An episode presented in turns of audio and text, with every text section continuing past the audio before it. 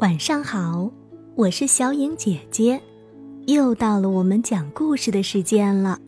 今天我要给宝贝们讲的故事是《贪玩的小花猫》。今天小花猫和小白兔可高兴了，因为他们的妈妈让他们去买东西。小花猫拿着妈妈给的钱，向家的东边走去。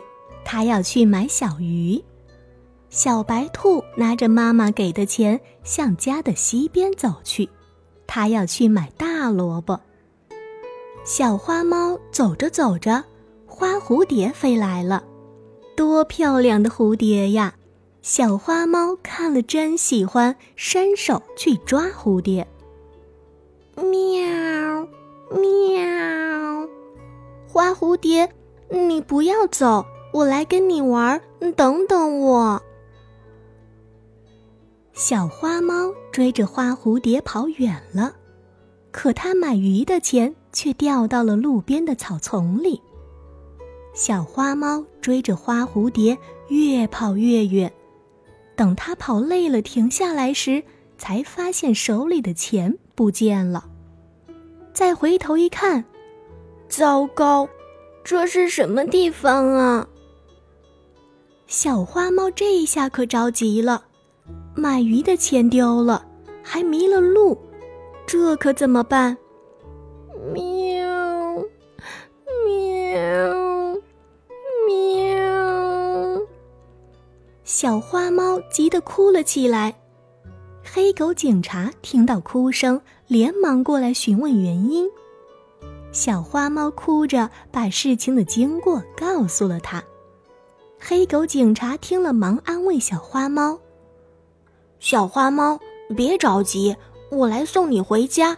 以后可不能贪玩了。”小花猫点点头，跟着黑狗警察回家去。到家门时，刚好碰到小白兔，两手空空的小花猫很惭愧。它为什么惭愧呢？哦。因为小白兔在半路时也看到了花蝴蝶，它也很喜欢，但它没去追，而是去买萝卜了。所以小花猫看着拿着大萝卜的小白兔，难为情地低下了头。故事讲完了，小影姐姐给宝贝们做一个故事总结：小花猫和小白兔一起看到花蝴蝶。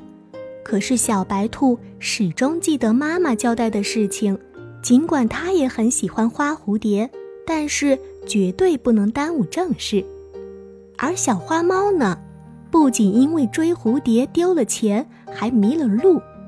这个故事告诉我们呀，小朋友贪玩的后果很严重哦。我们该玩的时候要尽情的玩，但是做事的时候。千万不能贪玩哦！故事讲完了，快睡觉吧，晚安。